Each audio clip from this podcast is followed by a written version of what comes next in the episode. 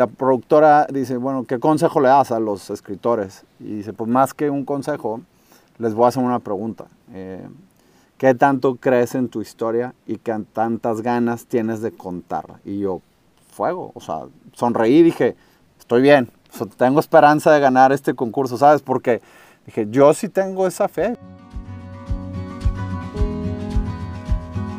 Hola, bienvenidos al podcast Bienestar Conciencia. Soy Nicole Fuentes. Estoy muy contenta y emocionada porque hoy tenemos al primer invitado del podcast. Eh, mi propósito de vida es ayudar a las personas a aprender a vivir más felices y a convertirse en la mejor versión de sí mismas.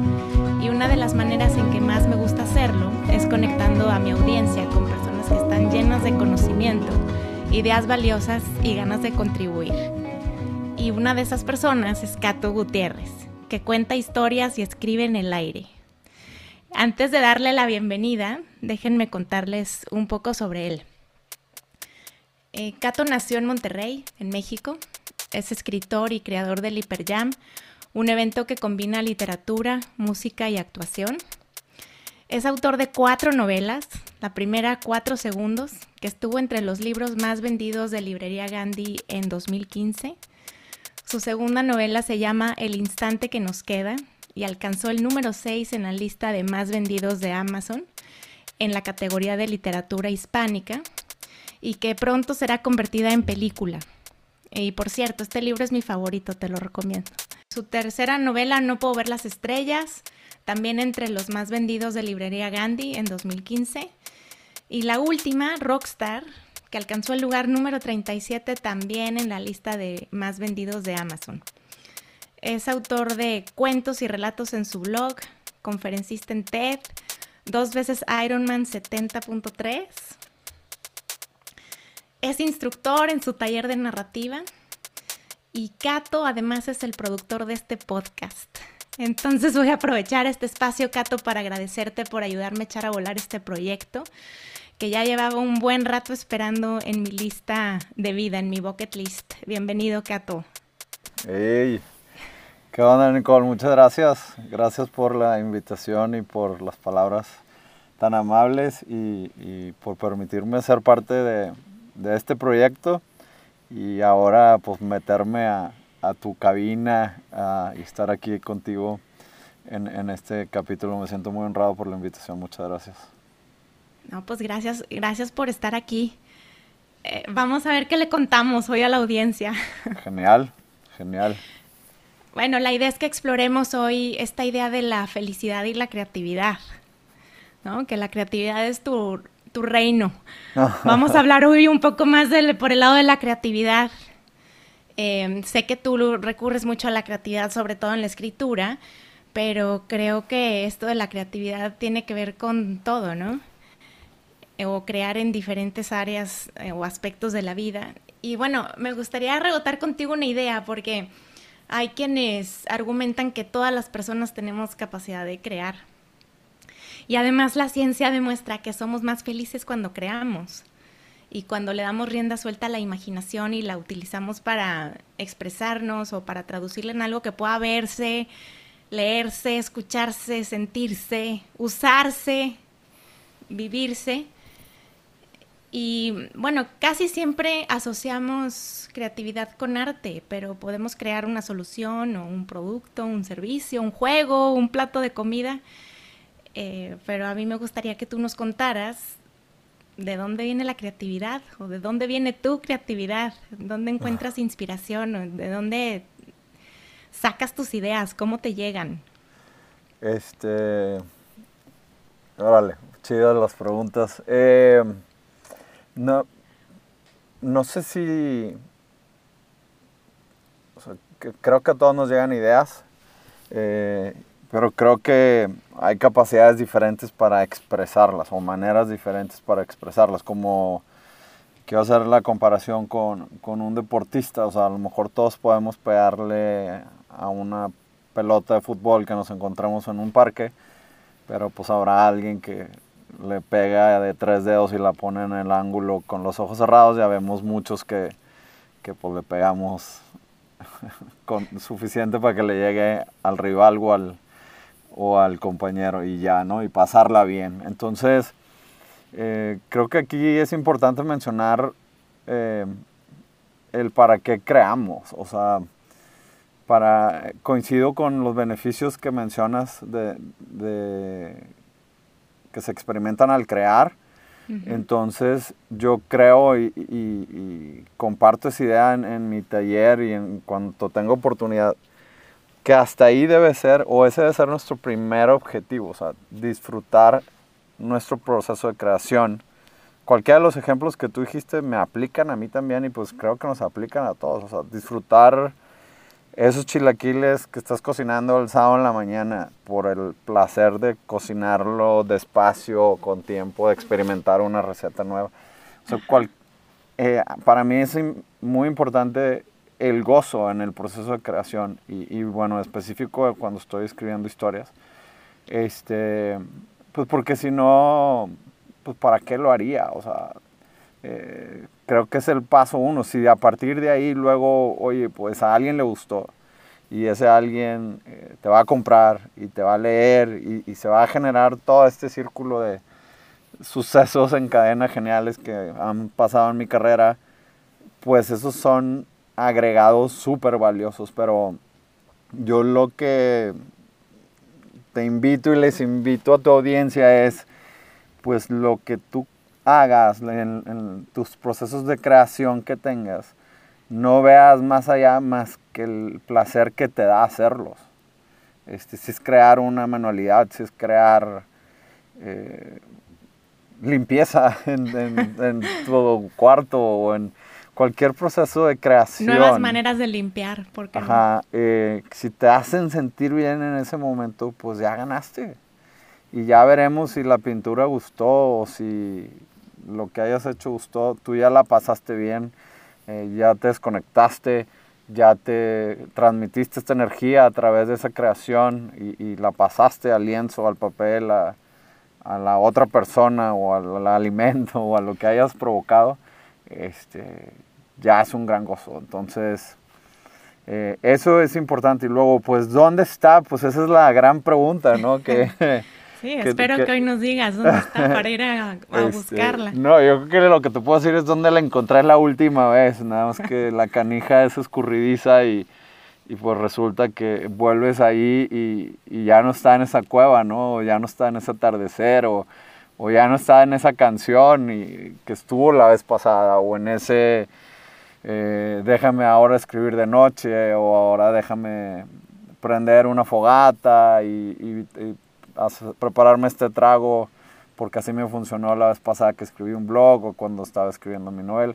Y de pronto haces ese ritual que, pues no es ritual, porque ese acto que te funcionó la vez previa o algunas veces previas, y, y de pronto este, solo encuentras paredes en blanco y, y pareciera que estás en un cuarto vacío, ¿no? Sí, justo que te escucho ahorita de tratar de encontrarla en donde la encontraste la última vez, me viene a la mente todo este tema de los ritos que hay alrededor de crear, ¿no? Del proceso creativo. Y me viene a la mente un libro que leí hace mucho que se llama Rituales Diarios de Mason Curry, que me pareció buenísimo, así que se los recomiendo mucho.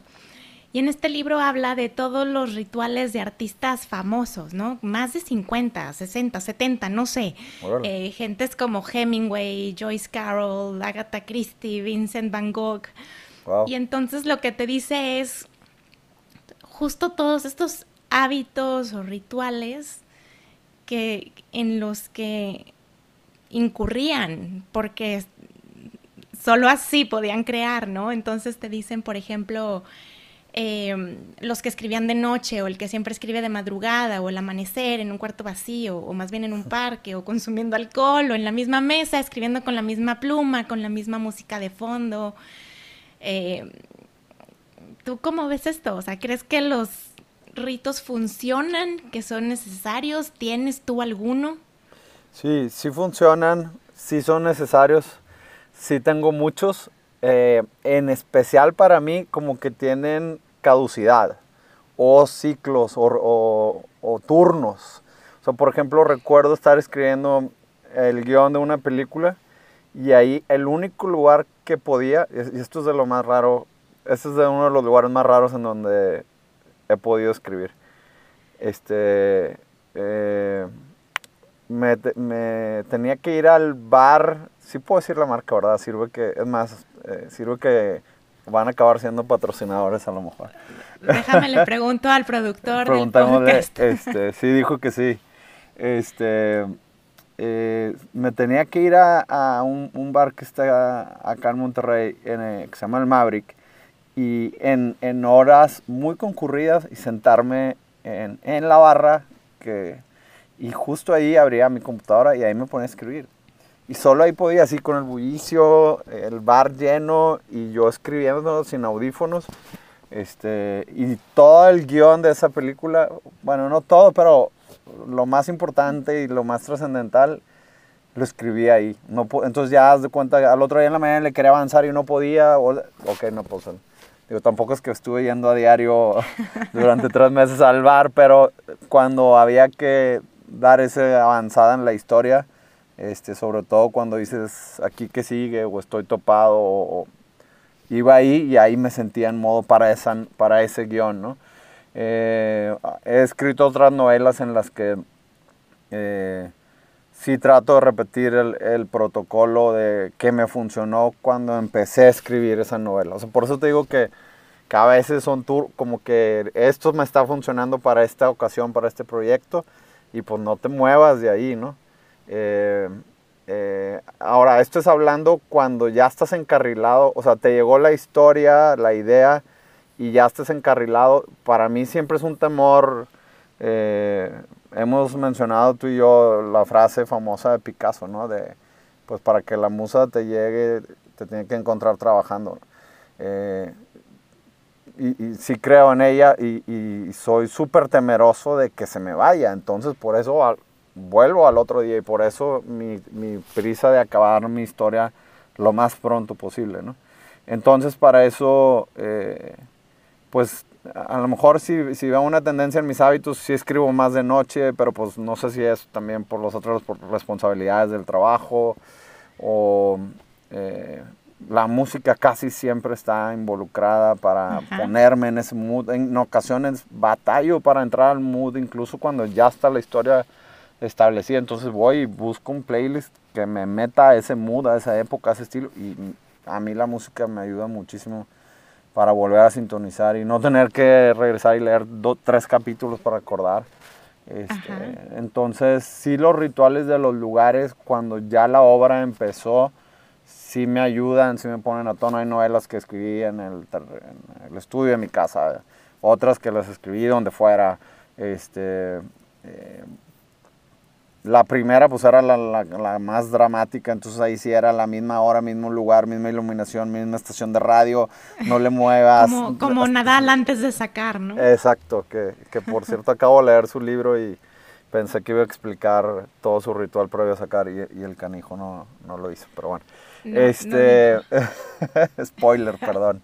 Eh, pero sí, o sea, te, te, da cierta seguridad y supongo que eso es lo que él también ahí buscaba. Eh, pero acá y también contestando más tu pregunta, o sea, creo que el mayor reto es cómo empiezo a crear, ¿no? O sea, ¿dónde, ¿dónde, está? Ajá, ¿dónde arranca lo que me decías? ¿Dónde está esa idea? Y pues la verdad, eh, pues yo creo que nadie lo sabe. O sea, es, es mi consejo y lo que a mí me ha funcionado es abre los ojos. O sea, ponte trucha, ponte atento porque llega. Esto que acabas de decir, te llega. Como que es una idea muy asociada también con la creatividad, ¿no? Y con las fuentes de inspiración o las musas famosas.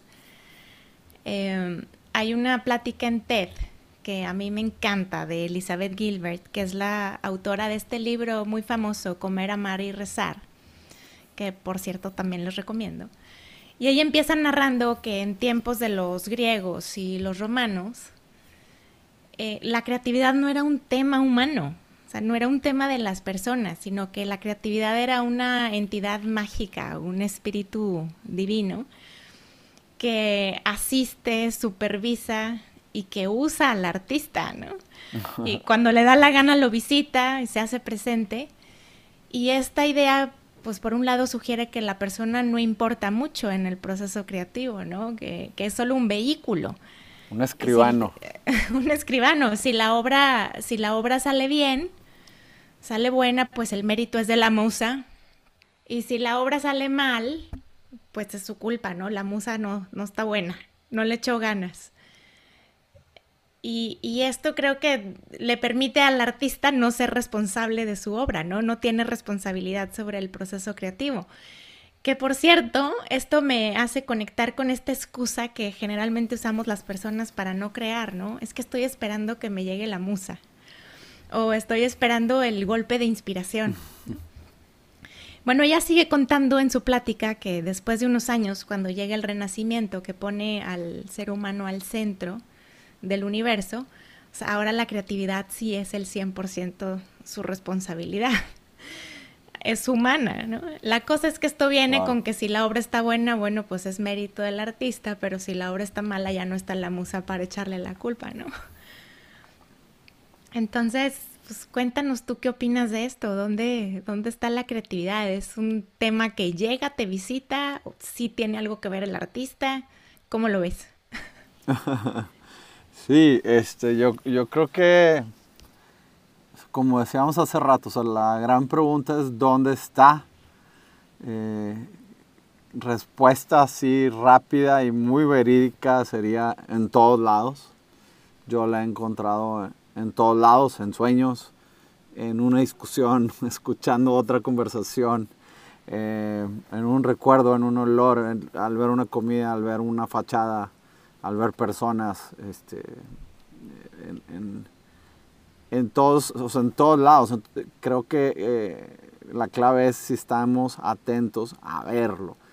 Y, luego, incluso estamos atentos, pero no tenemos el valor. O sea, creo que muchas veces no contamos historias o no creamos, en términos generales, por falta de valor a crear por falta, por tener miedo a qué van a pensar de mí, qué van a querer de mí, que, que estoy loco, que, que, me va a caer muy mal o no estoy preparado. Entonces, llegó, viste la inspiración, te llegó de alguna forma ese chispa de inspiración y luego no, fui, no, no tuviste la valentía para tenerla y ejecutarla. Entonces, yo sí creo que en este ente o en estas musas que te mandan la inspiración de diversas formas, a veces tan místicas como en un sueño, como me pasó con la primera novela que soñé al personaje tal cual. Eh, o en otra novela que la idea me llegó al, escuchar una conversación entre mis hermanas. Eh, ahí está. Otros, muchos escritos del blog han salido por una canción que me lleva a un recuerdo de mi pasado. Eh, lo, lo, que pasa es que, bueno, importante, citando lo que decías ahorita o contestando lo que decías ahorita, pues te llega la idea. O sea, te llega, es, o sea, lo más que me ha llegado a mí es un personaje con un superpoder. Pero pues al menos a mí esta musa no me dejó todo el argumento, ¿verdad? Ni toda la historia, ni los tres actos o, o, la novela completa. O sea, es un murmullo, ¿no? Un, un, suspiro, un... Ajá, entonces, ¿qué haces con esa?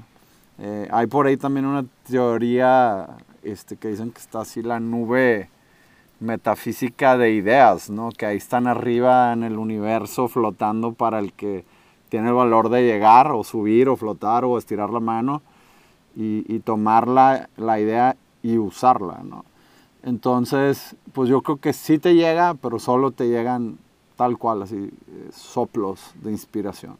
Entonces, ¿qué haces con ello? A lo mejor yo acabo haciendo un cuento, a lo mejor alguien con el mismo soplo, vamos a suponer, de inspiración, acá haciendo una escultura de barro. Y, pues genial, si acabas, si el que hizo la escultura gozó, pues genial, si yo acabo escribiendo un blog y lo leyeron y, y, y, gocé al hacerlo sin importar el número de personas que lo leyeron, pues entonces es genial crear, ¿no?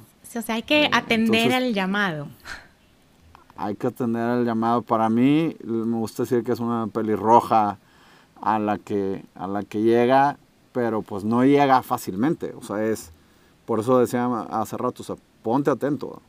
Este, ¿dónde, está, ¿Dónde está la inspiración? Una vez me, un cuento lo escribí por el olor del perfume de una chava que pasó caminando al lado de mí en el estacionamiento del supermercado.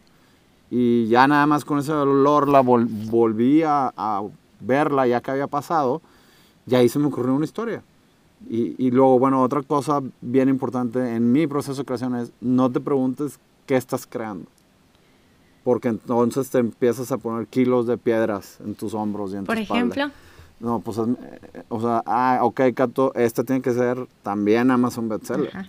O sea, esto que estás escribiendo ahorita tiene que acabar siendo película, como el instante que nos queda. Esta, si no va a ser un fracaso, pues no puedes, o sea. Entonces, lo que yo siempre he dicho es, escribe, o sea, no te preguntes qué es. Puede ser un recadito para tu hija, un post-it de cuatro líneas y ya. Y ese fue a lo mejor la inspiración que te llegó en ese momento o va a acabar y literal, para mí es un proceso tan mágico que es, no preguntes qué es, o sea, toma el regalo, exacto, ábrelo, experimenta, úselo, a ver cuánto dura. No, no hay manera de saber hasta que lo estés tocando, usando, manipulando, a ver qué va a acabar siendo. Este, si tu tweet de 180 caracteres que te va a hacer tu One Hit Wonder o tu mega saga de cuatro libros, ocho películas. Pues no sabes si no empiezas a, elaborar. a escribir la primera palabra. Trabajar, Hace ratito dijiste una palabra que para mí es clave en, en todo, que es miedo. ¿No? El, el, miedo es el obstáculo para lo que tú quieras. Para escribir, para levantar la mano, para anotarte una aventura, para convertirte en la persona que quieres ser. Eh, y creo que ahí es donde se atoran muchas buenas ideas, ¿no? Y eh, también hay otra frase que me gusta mucho de Oliver Wendell que dice, muchas personas mueren con su música adentro. Y eso me parece muy triste, pero creo que el miedo es el principal obstáculo. ¿Qué, qué opinas?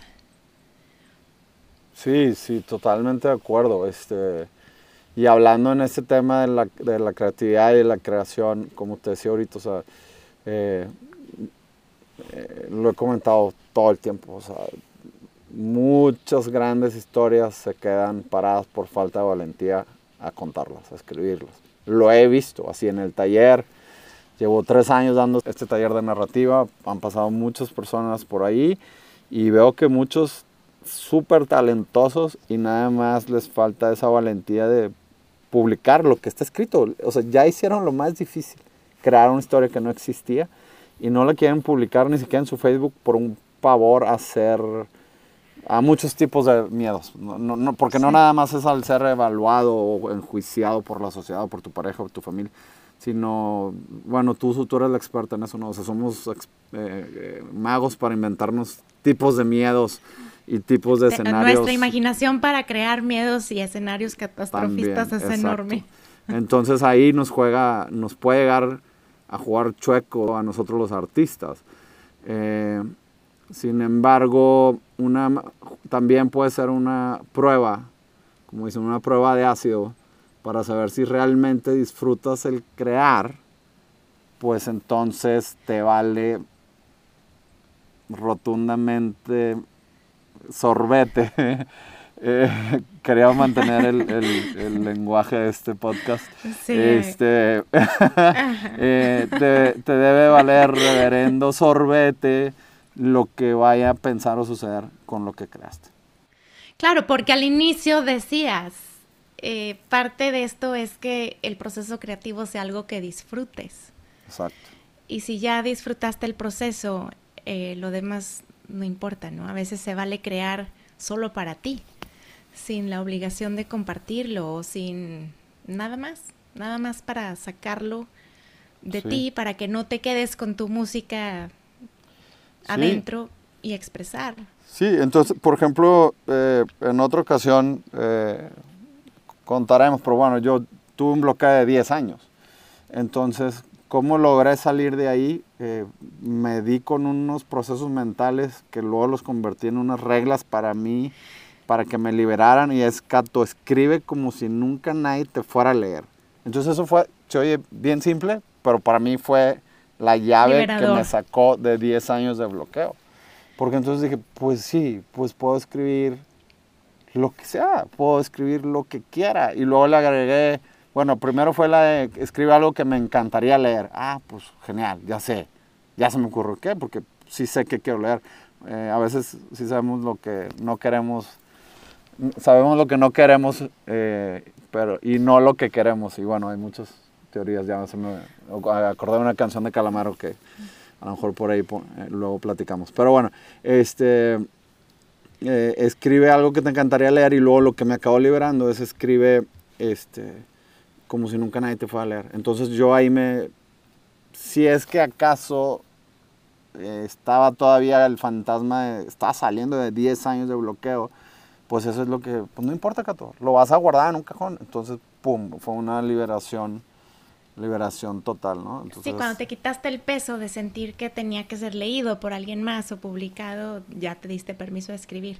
Exacto. Ahorita estás hablando de tus, las reglas del taller, que que bueno, también a los que les gusta escribir y tienen ganas de echar a andar algún proyecto, les recomiendo que lo chequen. Es los martes, a mí me encanta.